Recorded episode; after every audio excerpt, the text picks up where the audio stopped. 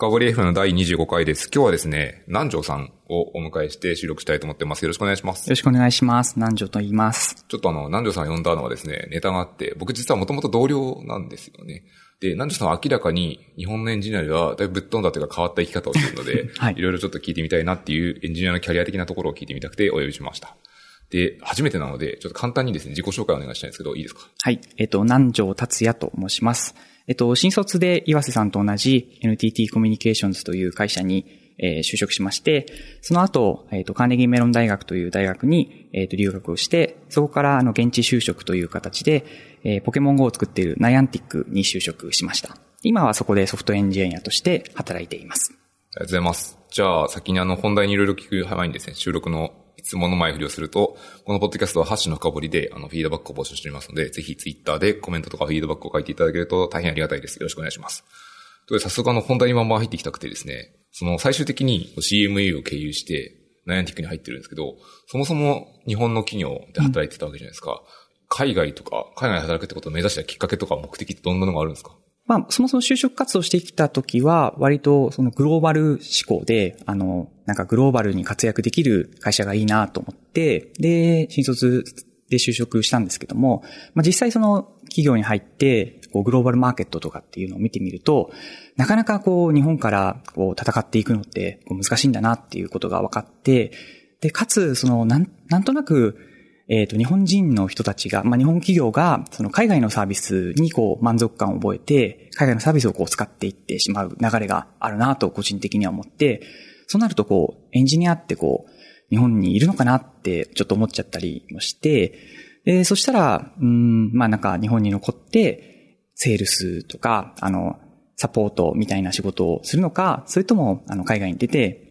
エンジニアとして働くのか、そういう選択肢なんじゃないかなというふうにまあ悩んで、で、それで僕はエンジニアでやっていきたいなと思ったので、なんとか方法を探して、まあ結果的にこう留学をしての、あの、就職という形にしました。なるほど。確かに日本で作られているプロダクトって、まあ作ってるのはもちろんもちろん結構いろんな会社が作られてるんですけど、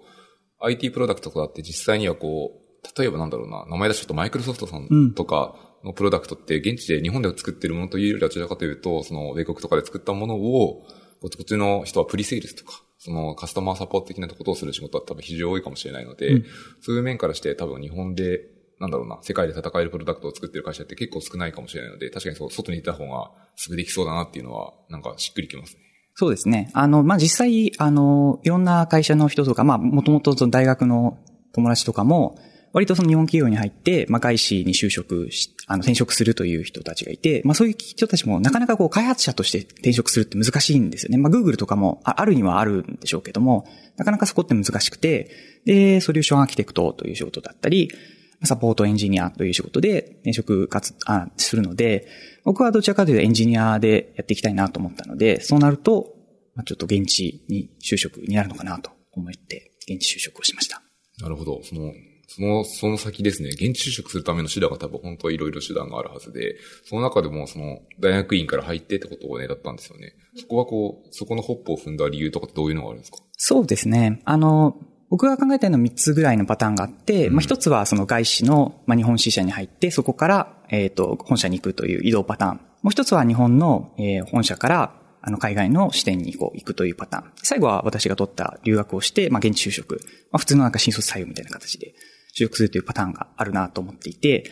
一番最初のその外資から本社に行くパターンって、外資だとやっぱりロールっていうのが非常に重要で、なかなかそのサポートエンジニアになったから、そこからエンジニアとして本社に行くって、なかなか難しいということを聞いていて、まあそれが本当かどうかっていうのは、検証するのはなかなか難しいんですけども、例外とかたくさんあると思う難しいんですけども、なかなか、そうですね、サポートエンジニアとかソリューションアーキテクトっていうのは割と、えっ、と、広いポジション数が、たくさんポジション数が日本でもあるんですけども、エンジニアの数ってものすごく少なくて、まあ僕のイメージだと、あの、プログラミング大会でこう入賞しましたとか、もうものすごい、えっ、と、学生の頃からもう、あの、有名、オープンソース界で有名でしたみたいな方が、Google とかのソフトエンジニアになって、まあそうなれば中から移動できるんでしょうけども、なかなか普通のエンジニアだと入職、あの、就職するのは難しいのかなと思って、まあちょっと一番ダメで、日本国内から、あの、本社から海外の支店に行くという場合は、えっ、と、私が知る限りだとエンジニア職で行くっていうのがなかなか難しいのかなと思っていて、マネージャー職だと結構そういうポジションがあって、まあ日本とこう、その海外の、まあ、ブリッジみたいな形でマネージャーで、まあ、何でもできるみたいな、そういう人を送るのが多いのかなと思って、エンジニアでやろうと思うと、それもまた難しいのかなっていうのがあって、で、最後の現地就職はもう本当アメリカってすごいポジション、あのソフトエンジニアのポジションたくさんあるので、まあ留学してうまくそのビザの問題とかもクリアしてしまえば、それほどあの難しいものではないかなと思って、まあそれが一番角度が高そうだなっていうのがありました。なるほど。結構そこ戦略的に選ばれてる感じがしますね。そうですね。あとはその、時期のコントロールっていうのもあって、なかなかその日本企業にいて海外の視点に行くっていうのはその、まあ、ポジションが空くとかっていう待たなきゃいけなくて、タイミングとかもすごく重要じゃないですか。で、留学からのその転職、あの、就職って、時期は僕がコントロールできるので、僕はいつ留学行くかで、コントロールできるので、まあ、すごいそういう意味で、なんか、予定とかも立てやすくていいかなと思いました。その自分のこう人生の裁量を持たせるためにその手段を取ると、かなりコントロールできる部分が増えますね。うん、そうだと思います。はい。なるほど。さっきちょっと一瞬ビザって話出てきたじゃないですか。はい、ビザって多分こう、なんとなくみんな知ってるんですけど、うん、なんとなくしか知らないので、うんうん、そもそもなんかこう、海外とかに渡航するときって、なんかビザってなんで必要なんですか聞いてもいいですか、うんうん、海外でビザがなぜ必要かってちょっと難しいですね。なんかその日本人のパスポートだとすごく免除されているイメージがある、ね、あります、あるので、なんかあまり必要だっていう気持ちはないですけど、まあ基本的にはその、私の身元が正しいというか、あの、私がしっかりした人間であるから、その本国に入って、なんかそういう、まあ犯罪じゃないですけど、そういうことを起こさない人間ですっていうことを、まあ証明しなければいけないので、基本的にビザっていうのは、こう、スポンサーみたいな人をまず見つけることが必要で、まあ、その旅行のビザはまた別ですけども、えっ、と、就労ビザだろうが学生ビザだろうが、スポンサーをまず見つけるということで、まあ、学生ビザであれば、その大学がスポンサーになって、就労ビザであれば企業の人がスポンサーになって、あ、この人は大丈夫な人なんで、まあうちで責任を持ちますみたいな形でビザが出るイメージですかね。そのビザってなんかその米国とかと種類があるじゃないですか。JFHL とかって。はい。これそれぞれなんかどんな意味かも聞いてもいいですか？あ、はい、そうですね。本当はその多分移民弁護士みたいな人が専門なので、そういう方に聞いていただくのが一番いいんですけども。ざっくりしたイメージそうですね。とは、はい、とはいえですね、移民弁護士にそんなにあの、アクセスのある人が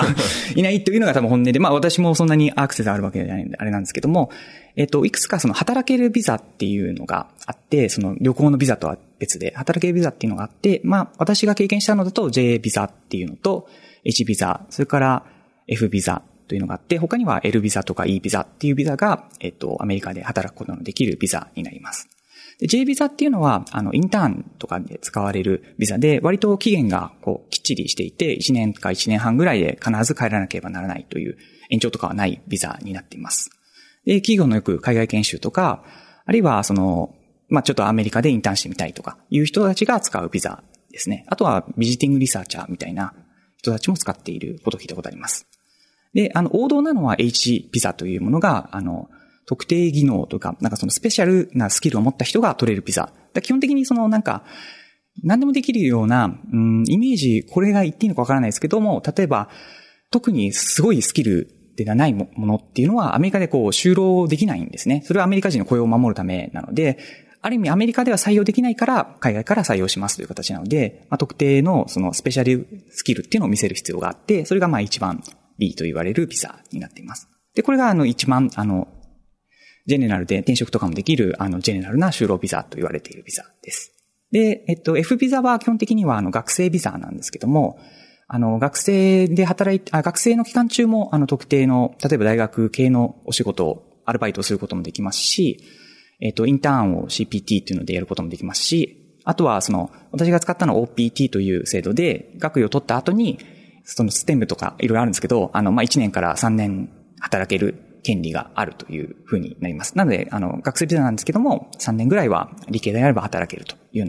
な制度があります。ビザというのは、その、本来であれば学生が終わった瞬間に切れちゃうかもしれないんだけど、その後のこう延長ができるってやつなんですね。そうですね。あの、その後、働くことができるという制度があります。なるほど。あともう一個あったのは、L とかは聞いてもいいですか？そうですね。L は、まあ、私もあんまり経験してないのであれですけど、まあ、あの、出向者ビザで、基本的にはその日本の会社から、えっ、ー、と、海外の支店に行くときによく使われるビザになります。ある程度多分、あの、ポジションが高くないと降りないビザだと思います。ということで、今南條さんは何を使ってるかというと、今 H1B なんですか？今そうですね。えっと、F から入って H1B に切り替えるという。これはあの、結構海外では王道のコースで、H1B というビザがですね、あの非常に難しいビザで、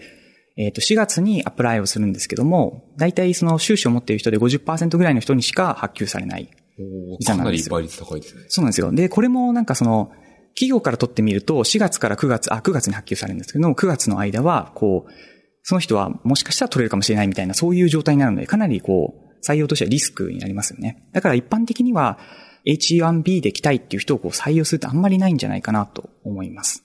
で、えっと、F を持っている人は、あの、その権利でこう3年間働けるので、まあ3年のうちに H1B に切り替えられると、もっと長く働けるという、割と王道のやり方になってます。なるほど。その F を持ってる期間に HRB を毎回申請できるんですね。毎年。そうです。ね。で、えっと、これもまたいろんな制度があってですね、あの、うん STEM エクステンションっていうのがあって、 science technology education math っていう科目で degree を取ると、あの、本来は1年のところをこう、もう2年延長して3年間、あの、アメリカで働くことができるんですね。でそうすると3年間なので、まあ50%かける、まあ0.5かける0.5かける0.5を1から引いてみたいな、いいくつですかね、87.5とか、まあその、そのぐらいのあの、確率でアメリカにこう、滞在することができるみたいな形でやってますね。しかもさっきあのおっしゃってたように、こうビザって一種のこうスポンサーが必要みたいな話もあったじゃないですか。その H1B を狙うときって F で働いてると、その F で働いてる企業からこの人証明しますよみたいなこと後押しもしていただけたりするんですか？あ、そうですね。えっと、F はですね、大学がスポンサーになるので、私の場合はカーネギーメロン大学がずっとあの、面倒を見ていて、だからなんか私が例えば旅行するときとかは、そのカーネギーメロン大学の方にレポートをしてやってるんですね。で、H になると、そのナイアンティックという、まあ、企業がスポンサーになるので、そうですね。もう今度、今後は私は H、あの、自分の会社にこうレポートするという形ですね。なるほど。ちょっとビザについてだいぶよくわかりました。これ長くしちゃうとなんか本題が進まないので。そうですねはい 先に行きますね。で、次に行きたいのって、こう、時系列的にどんどん辿っていきたいと思っていて、最初はこう日本の企業で働いていて、その選ぶところも大体分かってきて、そのキャリアどう進めるかっていうところで、次ってこう CMU、カネニメロに行くじゃないですか。この時ってどう質難とかって選んだんですか？候補とか。そうですね。あの、質が、まあ、大学の選び方としては、あの、まあ、ちょっと、僕がその働いてたからっていうのもあるんでしょうけど、こう AWS リインベントに行く機会があって、そこってものすごいスポンサーがいるじゃないですか。な何社か僕もわからないですけど、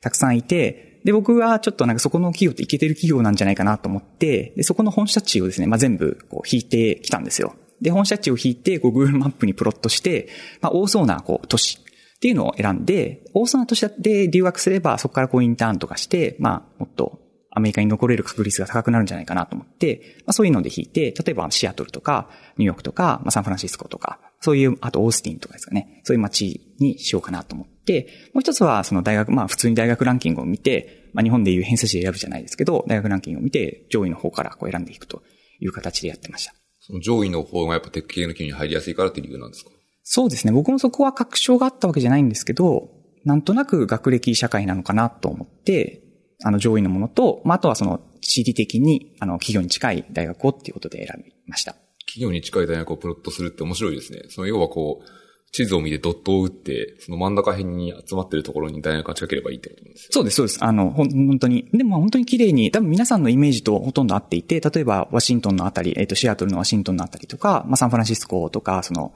ベイエリアと言われるエリアとか、テキサス、オースティンとか、まあ、本当に皆さんのイメージ通りの結果にはなってしまったんですけど、一応その、まあ自信にはなりますね。この辺の大学だったら、比較的通いやすいというか、インターンもできるだろうな、というふうに思いました。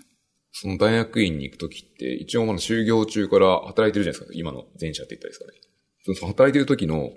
フルタイムで働きつつの準備しないといけないんですよね。それってどう準備してたんですか？そうですね。それは、えっ、と、基本的に、あの、僕は CS、コンピューターサイエンスのメジャーなんですけども、必要なのって英語だけなんですよ。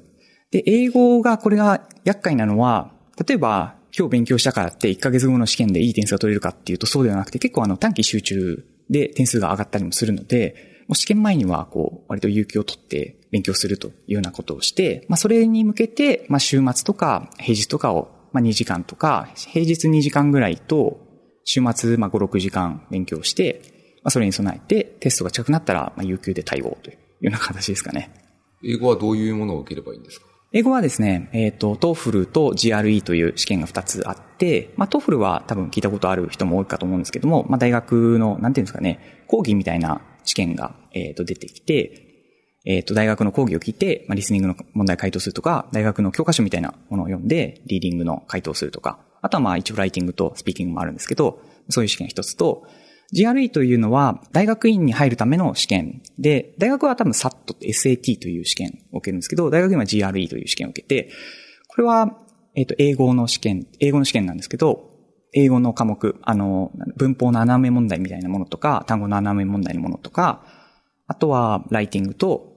そうですね、あと数学っていうのが受ける科目になってます。じゃあ、その、英語ががっつりあるのと、あと数学が少しあるっていうことは見て、数学ってどういう、なんかレベルのものが出るんですか？数学はあの、1、数 1A という形ですかね。あの、確率とか、二次関数とか、そういうものが出ます。じゃあ、日本だと結構大学入試とかでちゃんと勉強してれば、普通に解けるような問題が結構多いみたいなイメージですか？そうですね。あの、引っ掛け問題が結構多いので、図形の問題とか、割となんかその、よくあるじゃないですか。なんか直角に見えてるんですけど、実は答えは直角じゃないとか、そう、そういう引っ掛けがあるので、厄介なんですけど、基本的には知識としては多分数 1A ぐらいと思います。じゃあ、その、ある程度の知識と、こう、それは関してはこう慣れていれば、ある程度対策できそうな気がしますね。そうですね。 TOEFL とか、そのさっきの数学の試験っていうのは多分そうなんですけど、その GRE の英語っていうのもものすごく難しくて、もう単語がよくわからないっていうので、結構無理ゲーなんですよね。あの、 TOEFL を行くのに、大体 TOEIC から3000語ぐらいの単語を覚えて、あの、準備していくんですけども、大体 GRE は本当の単語帳とか見ると7000語、8000語っていうのがあって、もうほとんど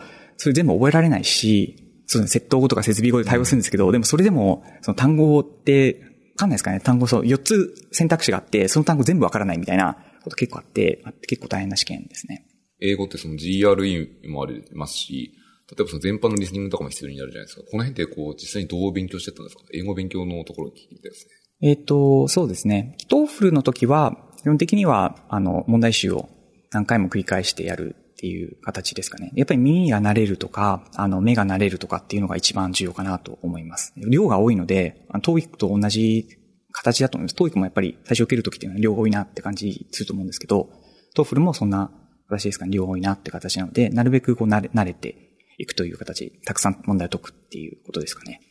ライティングとスピーキングはもうほとんど点数が上がるのが難し難しいので、あんまりあの勉強はしてないですね。本当にあの、問題に慣れたらそれでおしまいという形で、頑張って勉強しても僕はあんまり点数が上がらなかったので、ほとんどスピーキングとかライティングは勉強せずに、リーディングとリスニングで頑張るという形ですかね。なんかその留学以外とかで普通の日常会話も将来必要になるじゃないですか。そういうの勉強とかも多少はしたんですか？日常会話はあんまり勉強してないので、今もあんまりあの得意じゃないっていうのが 本当のところですけど、そうですね。まあドラマとかは、あの、フルーとかで、あの、海外ドラマを見て、あの、やってますけど、まあ日本語の字幕をつけると、あの、あんまり勉強にはならないですよね。うん、めっちゃわかりますね。なんかみ読んじゃいますからね。うん。か、だし、例えばじゃあ、あの、1回目は英語で見て、2回目は日本語で見るとか、あと英語字幕をつけてやるっていうと、こう楽しめないじゃないですか。なんか、うん、なんかそれを業務後やるっていうのはあんまできなかったですね。英語字幕をつけて読むみたいなのは僕結構やったことあるんですけど、結構必死に読んじゃうんですよね。そうですよね。うだからん。こう、うん、なんかこう、その割には身になってないかもし、うん本当はもっとドラマのいっぱい入ってくるはずだけど入ってないかもしれないので、なんかちょっと中途半端になりがちだなっていうのも一瞬わかる気もしますね。あ、単語とか難しいですよね。例えば警察ものとかだと、難しい単語とかたくさん出てくるので、まあ、そのたんび止まっちゃって、そういうストレスになりますよね。うん、わかる気がします。ありがとうございます。じゃあちょっと英語の話もあって、それで結果的にこう、どのぐらいの受験校というか何校ぐらい受けたんですか？受験校は5つですね。で、その中でなんか一番こう志望度が高くて受かったのがカーネギーメロンだったって感じですか？そうですね。まあ、カネミも受かると思わなかったんですけど、あの、ほとんどなんか、記念受験みたいな形で受けて、あ受かったので、まあどうしようかなってすごい悩んだんですけど、まあ、実際ちょっと現地に行ってみて、まずなんか校舎の雰囲気とか、まあ、学生の雰囲気とかを見て、あすごいいい大学で、大変そうな大学ですけど、なんかすごいみんないそうだなと思って、カーネギーメロンにしましたね。なんかちょっと雑談で一瞬雑談、脱線なんですけど、カーネギーメロンってその一部の、例えばセキュリティ系の部分とか確か神戸とかにもありますよね。ありますね。うん。なんかその友人がそこを出ていて、なんかそれでも出るの超大変そうだったので、すごいハードな大学だなってイメージはめちゃめちゃあります。そうなんですよ。あの、実はあの、バークレーも受かって、UC バークレーというか、大学も受かって、まあそこって、ちょっとどっちに行ったらいいのかすごい悩んだんですよね。UC バークレーとお金メロンで両方いい大学で、まあ大学ランキングとか見てもあの、まあ基本的にはこう競ってる。なんで。ユシバクレとかもコンピュータサイエンスはすごい有名ですよね。うん、有名なんですよね。で、どっちにしようかなと思った時に、やっぱり現地に行って、まあ大学の先生とか職員とか、あと、そうですね、クラスメイトとか、あの、先輩とかあって、雰囲気いい。やっぱりカーネギーメロンの人の方がなんかちょっと疲れてる 感じは しましたね。じゃあちょっとその、始まってきたんです CMU、カーネギーメロンに行った時の話もちょっといろいろ聞いてみたくて、入ったのはその、一応コンピューターサイエンスを学ぶっていうか、その、その専門のコースですよね。で、どのぐらい、なんか同級生とか学年とかに人いるんですか？そうですね。僕が入ったのは、ところで言うと、コンピューターサイエンス学部っていうのが金メロンにあって、理工学部みたいな形でコンピューターサイエンス学部のソフトウェア工学科というところに入って、えっと、クラスメイトは11人だったと思います。11年でひたすらこう2年間とか一緒に過ごす感じですか？そうですね、1年半。で、もう一つ隣のコースで、なんていうふうに言うんですかね。学部生向けの、我々、私が入ったコースって、割とその社会人向けのコースだったんですけど、もう一つ学部生向けのコースがあって、そこもマスターなんですけども、そこと一緒にやる形。まあ、全体ででも、あの、一緒にクラス受けるときは50人とか、そんなもんですかね。当園も50人とかだと結構あれですね。大体みんなも顔見知りにすぐなりそうな。あ、なりますよ。もう全員わかります。はい。それってちなみに、その、なんでさん一応留学生というか日本からいるじゃないですか。なんか割合とかってその現地の米国の人とかとこの国の人ってどのぐらいの割合だったりするんですか？あの、全然修士はいなくて、50人いたら多分1人しか、僕は知ってる限りではネイティブはいなかったですね。ネイティブが50分の1しかいないそうですね。そうすると、他から来た人が全てを占める。そうですね。ほとんどインドと中国で占めて。超多国籍な感じになりますね。多国籍か。というか、寄ってる？アジア。なるほど。そうです、アジアって感じですね。すごいなんか違和感ありますね、そうすると。うん。じゃあ、現地のネイティブの人たちは、その、なんだろうな、学部を出た段階で、みんな就職しちゃうってことなんですか？なと思いますね。あとはやっぱりビジネス系の修士、あの MBA というところにたくさんあのネイティブの人いるみたいなんですけども、コンピューターサイエンスは結構あの中国とインドからの留学生が多かったですね。ちょっと一瞬でこれ答えられればいいんですけど、南條さんとかでナイアンティックに行った時に、あの、その話を聞くとナイアンティックの中も結構アジア系の人が増えちゃいそうなイメージあるんですけど、その割合とかってなんか寄ってたりするんですか？あ、いや、それは寄ってないですね。そ、ね、そこでちょっとですね、ネイティブの人が多くて、やっぱりアメリカの会社なのでアメリカの人が多くて、それはそれであの、言語がちょっとレベル高くて大変だなっていうのはあるんですけど。わかりました。ありがとうございます。じゃあちょっと今一瞬ね、先に言っちゃったんですけど、戻ります。CM の話で、その普段の学生生活ってどんな感じだったんですか？普段学生生活がもう超ドブラック企業という。ドブラック企業感じですよね。どんな感じですか？例えばもうほとんどあの、遊ぶ時間って自由時間っていうのはないですね。で、僕は本当にあの、ちょっとスーパーまで買い物に行くの好きだったので、まあ週1回日曜日にスーパーで、まあ、2、3時間かけて、ちょっとお昼ご飯とか食べながら買いに行くのが唯一の 自由時間で、あとはもうずっと朝、例えば7時に起きたらもう4時半から勉強して、夜1時ぐらいまでこう、体力が尽きるまでやるっていう形ですかね。ちなみにその授業の、授業は何時ぐらいから何時ぐらいまであったりするんですか？授業はものによるんですけども、そんなに朝早かったのはなかったと思います。9時から、で、1個が80分ぐらいで、けて、授業が多いっていう印象ないですね。1日1つか2つ。あ、そうなんですか。ってことは、その、その授業の課題とか、その、前もったその準備とか、その辺がめちゃめちゃ大変ってことですか？そうですね。そうですね。やっぱり、あの、予習の宿題みたいな形になるので、まあ、教科書を例えば70ページ読めとかっていうのも普通になんか出てくるので、とか、そうですね。まあ、20ページぐらいのペーパーだと、そういうのは普通みたいな形で、まあ、なんか2日後に20ページのものを読んで、まあ、1ページにまとめるとか、そういうのは結構、レベルの低い宿題で、もっと大変なのはもう20時間とか30時間かけてやっとややるみたいな、たくさんありましたね。ちなみにその授業の形式もちょっと素朴な疑問で聞いてみたくて、まあ、その予習も一種の授業の一環みたいなもので、例えばその、例えば50ページ分ぐらい読んだ後に望む授業っていうのはどういう形式ですか？ディスカッションがメインとかなんですか？えっ、と、そうですね。そういう授業もあります。例えば、ケーススタディみたいな形で、プロジェクトマネジメントみたいな授業があったので、そういう時はケーススタディなので、そこでディスカッション、まあ、先生と一緒にやるっていうものもあります。ただ、普通は、その、やっぱりコンピューターサイエンスの授業とかだと、まあ、普通にそのアルゴリズムとか、あとはなんか pros cons ですかね。例えばどういう風なアルゴリズムを選んだらどういう風な利点があって欠点があってっていうのをひたすらあの教科書で読んで、まあ授業はその復習って感じですかね。パワーポイントでこう整理されて、先生が説明してくれるっていう感じで。あの授業自体はそんなに難しかったイメージないんですよね。とにかく宿題がもう難しいっていうのが 特徴でしたね。例えば、その今一緒にアルゴリズムの話とかプロスコンスとか出るっていう授業の宿題ってどんなのが出たりするんですか？例えば、あの、有名な授業はあの、コンピューターサイエンス、コンピューターシステムっていう、なんか、割と低レイヤーのものを学ぶときに取る授業で有名な授業があって、Introduction to Computer Systems っていう授業があるんですけども、それだと、マロックってありますね。メモリーダイナミック。動的、動的メモリ加工とかの、を作るとか。マロックを実装すると、そうですね。で、ベンチマークを取るんですよ。あの、本物のマロックと、まあ、我々のマロックでベンチマークを取って。ベンチはどう比較するんですか？ベンチはなんかそういうワークロードが、向こうが用意したワークロードがあって、で、そうですね。だ、だいたいその、今のやつよりもいい、あの、結果を出さなきゃいけないいう。まあ、特定のワークロードなんで、あの、必ずできるんですけど、まあでもそれも大変ですね。それにチューニングすればできるとはいえ、今のマロックはみんなこう先人の知恵が詰まってるはずなので、それに戦ったものを作るってことですよね。そうですね。で、教科書もあるんですけども、なんか上手だなと思うのは、やっぱ最適な回って教科書には載ってないんですよ。で、なるべくその人とか、その、向こうはあの、そういう盗盗作っていうんですか、プレイジャリズムっていう、なんか、人のコピペをするなっていう文化すごいあるので、まあ自分で考えて、最適な回を出さなきゃいけないっていう感じですかね。ちなみにその、それも追加の疑問で、とはいえ、こう自分で考えて煮詰まってどうしても出ない場合もあったりする可能性のある時っていうのは、友人と議論とかその、あるんですか？まあ、ハイレベルな議論はしていいのと、あとはまあ TA がいるので、TA に、まあそれもまたハイレベルな議論になってしまうんですよ。聞くっていう形ですかね。じゃあ全体のこう、全体のハイレベルの抽象的な方針とかは決めるけど、泥臭いところは自分で一人で頑張るよっていうのが、基本なスタンスみたいな。そうです。ね。で、やっぱりそこに来てる人ってもうなんかバリ、なんていうんですかね、最後まで諦めない人が多いので、やっぱり結果を出しますよね、最後は。それがやっぱすごい人たちが来てるなっていうのはありますね。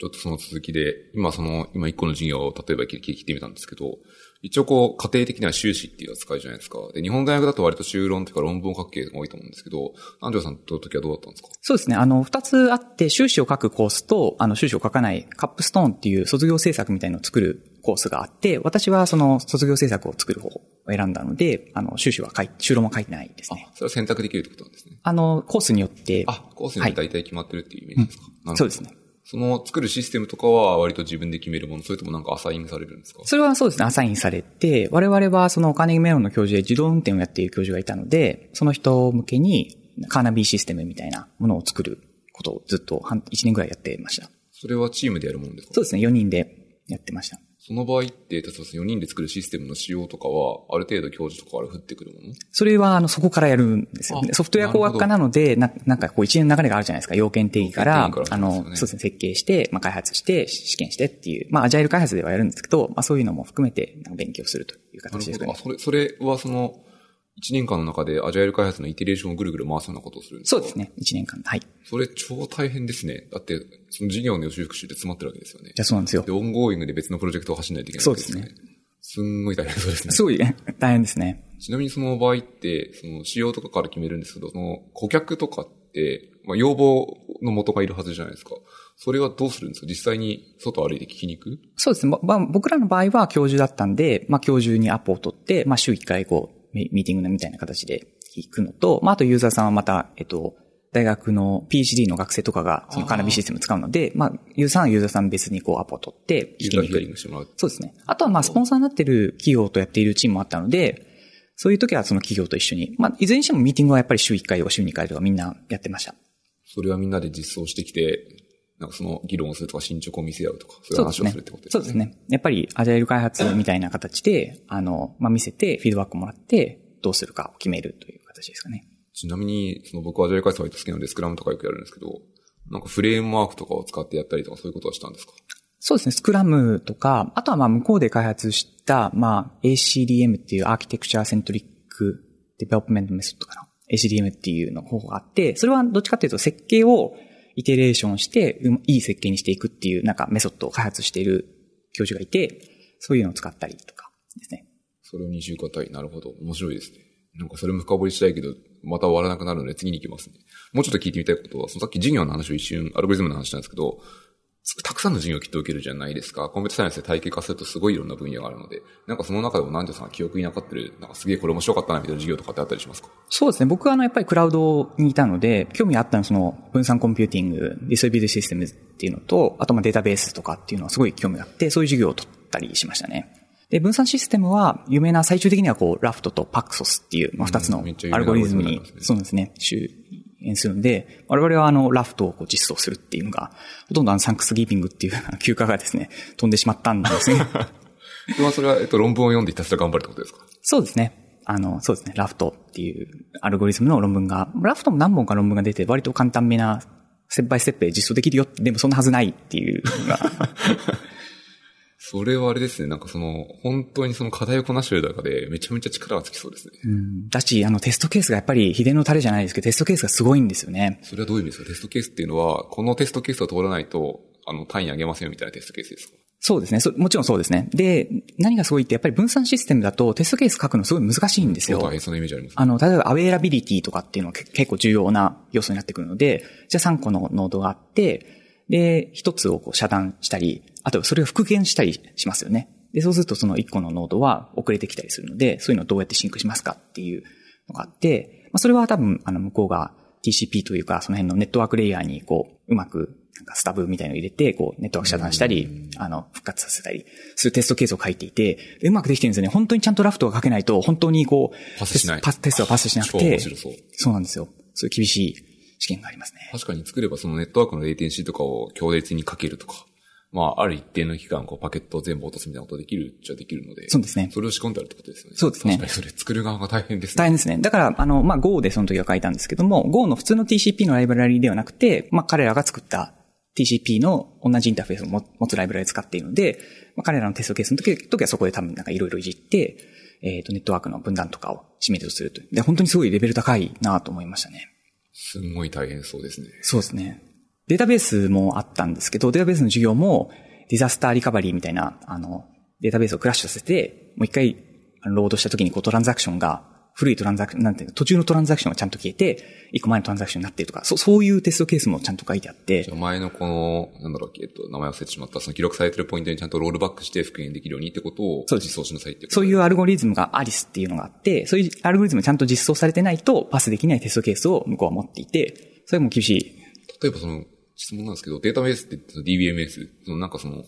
中を管理するそのもののプログラムがあるじゃないですか。それは、えっと、全部フルスクラッチで作るのか、それともある程度何かもらえるのかってどういう感じなんですか？そうですね。その時はメインがそのストレージレイヤーのメインだったので、えっ、と、SQL をパースする部分とかっていうのは与えてもらえてます。なるほど。じゃあその一部の部分をこの課題になってとっかり空いてるので実装せよっていうことをそうですね。でも一部っていうかもうほぼっていう印象でしたけどね。例えばバッファープールっていうこうメモリーの管理のところとか作らないといけなかったし、まああと難しいのはそのトランザクションのこう並行処理とかっていうのをまあ、トランザクション、トランザクションあった時にどっちをこうアボートして、どっちを生かすかとか。ちゃんとどれかをロックして、そうです。後から来たやつは落とすかみたいなことを地道に実行する、実装するってことですよね。うん。面白かったのは、その B3 とかってデータ構造がいくつか重要なやつがあるんですよ。とか、あとハッシュテーブルとかっていうのもデータベースは重要なんですけども、それも自分たちで実装する。ああ、じゃあ B3 もフルスクラッチで自分で実装して書いてるってことやるわけですね。あれもなんか B3 自体はすぐできるんですけど、それを今度、あなんかスレッドセーフに対応するというか、並行処理にこう対応するのがすごい大変で、もう時間を溶かす。なるほど。B2D になんかデータをインサートするとか、なんかその要はこう、クラット系の処理が入ってくるわけじゃないですか。それがいろんなところから、いろんなクライアントが同時に来るわけなので、そのデータ構造を完全に壊さないように、いかにこう、配達制御するかっていうところの実践が泥臭くて超大変ってことですそうです。そうそういうのをややるっていうのが CM でした、ね、それもテストケースを向こうが用意してて、こう、並行で来るものという準備してあるんですか？あるんですよ。そうなんだろう、それ秘伝ですね。秘伝の種があってですね、それがきついですよね。だから本当に100点を取るのはすごい難しくて、大抵80点ぐらいまでは行くんですけども、80点か100点に行くのにまたこう、もう一山あるっていう。それは大体こう、南條さんのその気も個人の気持ちとしては、なんか80ぐらい行くと、まあこれで力尽きたからいいかぐらいなのか、それとも100点をひたすら目指して最後まで銀まで粘るみたいな。僕は割と100を狙ってましたね。で、なんかその、100を狙わないと、多分あのバーって、その、全体で80とかのバーで設定されてるんですよ。なんで80で行っちゃうと、もし次のプロジェクトで60とか50と切った場合に、こう、あの、単位が取れないじゃないですか。ああ、理解しました。その、毎回のバーがいくつかあって、その積算で決まるってことなんです全体のバーとして、こう、なんていうんですかね、宿題の合計点が80%以下だと落ちるとまあもうちょっと緩いと思うんですけど、75とか70とか、そんな感じだと思うんですけど、なるべくその高い点数を余力あるときは高い点数を取っておかないと、あの、将来そうですね、大変なので。保険ですね、自分の将来そうですね、保険、保険です。取ってましたね。全力でも100狙っておかないと、いつやられるかわからないそうですね、大変でしたね。ちなみにその、どじろと質問なんですけど、その授業の評価って単位って ABC とかそういうのがつくんですか？そうです。A, B, C。そうですね。A プラスがあって、A マイナスとかそういうのもありますけど、基本的には。大体それってちなみにこう絶対評価で決まるものなんですか？絶対評価だと思います。えっと、全部のスコアを足して、中間テストとか、メアステストのテストとか、宿題の点数とか足して、で、90%以上だと A とか、99%以上だと A プラスとか、そういう。確かにそうですね。学生の出来だからそこはフェイでやるべきで、相対にしてもそこまで意味はなく。わかりました。まあでも A を取るっていうのは相当大変なので、あの、そんなに出ないと思います。A プラスは特にもう、稀に見るレアキャラの。なるほど。A を取るのは大変なんです。大変ですね。今その、えっ、ー、と、A って多分9割、9割以上だと思うんですよね。なるほど。じゃあほぼ満点を叩き出すぐらいのつもりでバンバンやらないと。そうですね。大変よくわかりました。ちょっと CMU の話で結構引っ張って、今時間を見るともう40分近くなっちゃうかもしれないので、続きに行くと、えっと、その在学中からきっと就職活動とか始められるじゃないですか。その就職活動とかで探す先との、その、選定とかってどうするんですか？それはあの、就職先は割と前の前職のその NTT コミュニケーションズの時に、まあ結構見ていた会社、クラウド系の会社っていうのを探していましたね、ずっと。ってことはなんか有名なその、まあ、GAFA とか、ある程度そのクラウドに力を入れて、そのところを中心に選定をしていったってことですね。そうですね。あの、ニュータニクスとか、データブリックスとか、そういう会社とかを受けたり。まあ、あとはそのキャリアフェアみたいな、キャリアを、合同説明会みたいなものが一応 CM で開いてくれるので、そこで知り合った。そうですね。いや、それもすごいですね。ピッツバーグってすごいなんか、陸の孤島みたいな場所なんですけども、えっ、ー、と、キャリアフェアをやるときは、3日間ぐらいその各会社の人たちが来てくれて、まあ、そこで説明して、そこで面接したりもするんですけど。そこで面接して決まっちゃうことってあるんですか？大体そこでは決まらないですけど、まあ、あの、オンサイト面接っていうところに進む。あ、じゃあ君、君ちょっと次に来ていいよみたいな。と思いますね。それ大体何社ぐらいとかですか？めっちゃ来るんですか？めっちゃ来ますよ。何社ぐらいですかね ?100 社とか来てると思うんですけども、ほとんど IT 系の技術系の会社。ね、100社も来ると3日あってもちゃんと聞き入れないというか、あの人によってはそのめっちゃ聞きたい人もいるかもしれないので。でも、まあ、まあ、なんでその場合そのクラウド系とかある程度絞ってたので、そこで聞きに行ったとかそういうこともやったんですか？そうですね。だから僕としてはすごい嬉しかったですよ。ニュータニクスが来てもらったり、あとは、えっと、データブリックスとかっていう会社も来たり、あと、モンゴ DB とか、そういう会社の話を聞けて、すごい嬉しい瞬間でしたね。その後って、実際にこう、アプリケーション応募しに行くじゃないですか。応募するときってどういうふうにこう、やるんですか？ウェブでなんか申請書を出すのか、それともなんかその、中の人にリファールでメールでなんかやり取りをして進めとか、なんかどういう経路で行くんですか？そうですね。あの、基本的には、リファラルが取れる場合はリファラルを取った方が、あの、角度高くなるのでいいかなと思うんですけども、まあ、いくつか例えば会社、リファラルがない会社はもうウェブから申し込むしかないですね。あとはその大学のところに来てるのもあって、例えば先生先生が、こう、どこどこの会社を知り合いとかっていうので、まあ、先生経由でこう、紹介してもらうとか、ですかね。また合同説明会みたいなところで応募するとか、ありましたね。応募する場合ってなんかドキュメントってレジュメとか書くんですか？そうです。あの、応募するのがすごい簡単で、日本だと ES っていうのをこう、一社一社カスタマイズされたものを書かないと。なぜこの時にを死亡しましたかそうです、そうです、そうです。そうですね、そうですね。まあ自分を一文字で表すなんですかとか、そういう結構質問とかあるんですけど、我々はもう本当に一枚自分の履歴書っていうのを1ページのやつを持っていて、それでどこでも応募できるっていう形で。すごい簡単。的なもの1枚書いていくことですよね。そうです。もう本当にでも経歴が書いてるだけのもの。ちなみにすごい単純な質問なんですけど、その場合って面接とかに行った場合って、なぜ当社を志望したんですかって聞かれるんですか？聞かれる会社と聞かれない会社ありますね。技術面接とかだと、特になんかじ余ったら聞くっていう感じ時間が。あ、じゃあ主の方やっぱこう、なんか多分アルゴリズムのデザインとかシステム設計してくださいみたいな、そのテックな方で振っていると思うので、それで残りの時間があったらぐらいな。そうですね。それか、もしくはあの履歴書で過去の履歴を聞かれる場合がありますね。で、この時どういう経験をしたのとか、今何をやってるのとかって聞かれることがあって、そうですね。志望動機みたいなのは、最終面接で、あの、エグゼキュティブと面接するときは聞かれるかもしれないですけど、基本的に技術面接では聞かないですね。大体面接とかって何回ぐらいですか？まあ、企業によっても違うと思うんですけど。大体、その、えっ、ー、と、リモートの面接とオンサイトの面接っていうのがあって、リモートは1回か2回、その前になんかウェブテストみたいな、あの、コーディングのウェブテストみたいなのを受ける場合もあるんですけども、リモートで2回ぐらいやって、オンサイトは4回とか3回とか会社によって違いますけども、あとチームランチみたいなのをする会社もありますね。大体そのリモートでやるテストっていうのは技術面接がまずそうですね。ほとんど。それは大体どういうものを解くんですか？問題は、えっ、ー、と、そうですね。データストラクチャーとアルゴリズムっていう領域で、まあ、例えば、一番有名な 2sum っていう A と B を足して10にする、あの、配列の中から1、なんていうの、例えば1たす9は10になるじゃないですか。そう、そういう1と9のペアを配列の中探すみたいな 2sum っていう有名な問題があるんですけど、そう、そういう問題を解いたり、まあ、基本的にクイクイズみたいのを解く感じですかね。じゃこいつはその問題出された瞬間に実際の手が動くのかみたいなことを簡単に見てるっていうのはリモートでやってるって感じなんですか？そうですね。あの実際そのコードパッドみたいなの共有して、あの、そうですね。向こうに見せて。あ、じゃあウェブで会議とかしつつみたいな。そうですね。わかりました。オンサイトに行くとそれも同じようなことがまたあったりするんですか？そうですね。で、会社によっては、えっ、ー、と、もう一つシステムデザインっていうのがあって、例えばじゃあツイッターを作ってくださいって言われるので、ツイッターをどう、どう作るかを、まあ、コミュニケーションしながら決めていくんですね。それも例えば、 availability 重要ですかとか、スケラビリティはどうしますか？とか、どうしますか？いろ、いろんな質問、じゃあデータをどこ、どこまで貯めますか？とか、そういう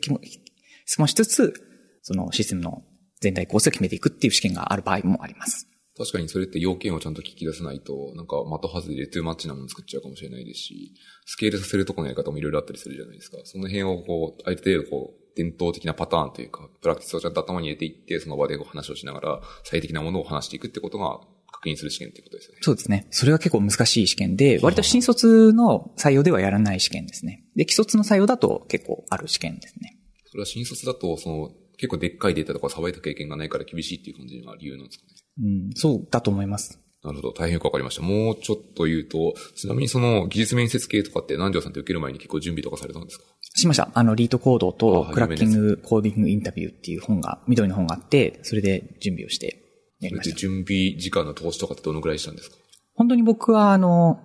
えっ、と、2週間プラス、そうですね、2週間ずっと根詰めでまず、えっ、と、やるっていう形で準備をして、あとは、英単語じゃないですけど、ちょっと復習みたいな形で、リートコードの有名な問題を復習してやっていくっていう形ですかね。就職の活動をする前の1点何年間とかの間に凄まじく辛い問題をたくさん解いてるはずなので、なんか少しだけこう、レイヤーが違って気分転換になる実装になりそうな気がする。そうですね。割と答えもすぐ見れるし、悩む時間も少なくて楽ですけどね。なんかそう、だいぶ実装のこう、毛色が違うから、面白いなっていうふうに思いますね。じゃあ、えっと、もうちょっと先に聞きたくて、今こう CMA の話を聞いたんですけど、こうそうすると結局ナイアンティックを選んでナイアンティックに行くわけじゃないですか。ナイアンティックで働くときってこう、米国の本国の企業で働くと働いてるってことになるので、働いていて、なんか昔の働いてた日本の企業とか全然違うわけじゃないですか。全然違うなみたいなポイントとかを聞けたらいいと思っていて、なんかどぶっちゃけどうですかっていう。あ、すごい環境としてはいい環境だなと思います。やっぱり優秀な人がすごく多くて、人間としても尊敬できるような人たちがたくさんいるなという印象ですね。で、なんか向こうのエリートと、やっぱりこっちの偏差値の高い人って、割と結構違って、向こうはそのエリートといえば、あの、リスクテイキング、チャレンジ精神みたいなところを割と重きを負うので、それはもうピュアに尊敬できて、あ、こんなリスクの取り方をするのかっていうのはすごいいつも、うん、なんかそこ難しいところですね。ちなみに、その、今その意思決定の部分を聞いたプラス、その向こうのソフトエンジニアといっぱい働けるわけじゃないですか。その設計とかそのコードとか、その働いててプログラミングスキルの違いとかって結構感じますか？そうですね。やっぱり設計ってすごい難しいですよね。あの、要件定義は、あの、別の人がやったりもするんですけども、そうなった時に要件定義から設計を起こすっていうのはすごくこうクリエイティブな作業で、設計書に何を書くかって割とこう決まってないところもあるじゃないですか。あの API を書くのか、それともデータベースのスキーマのデザインを書くのか、あるいはそのシーケンス図みたいな形を書くのかって決まっていないことが多くて、で、それをこう、あの、必要最低限でデザインのドキュメントを書ける人っていうのはすごくたくさんいて、そういう人もすごいなと思って、僕も書けるようになりたいなっていうふうに思いますね。今、南條さんってポジション的には、なんかその、がっつりデザインのドキュメント書くというよりは、デザインのドキュメントがある中のものを実装するみたいなことが多いんですか？そうですね。あの、小さいものは自分で書きますけども、やっぱり大きいものはもっと上のレベルのエンジニアの人が書いて、それを実装するっていうこともあなんかります。職員にあるシニアエンジニアとか、そのディスティングシュエネルとか、なんかいろいろなものあるっていうことなんですか？そうですね。ありますね。あの、シニアスタッフっていう職位があって、そうですね。シニアとかスタッフの人が書くこともあります。ちなみにもうちょっと聞いてみると、その、エンジニアっていっぱい触れるわけじゃないですか。普段の同僚がほぼエンジニアが多いと思うので、なんかこのエンジニアを見ていて、なんか日本のエンジニアと全然違うなとか、そのカルチャーでもいいですけど、なんか違うなって思った部分とかだったら聞いてもいいですか？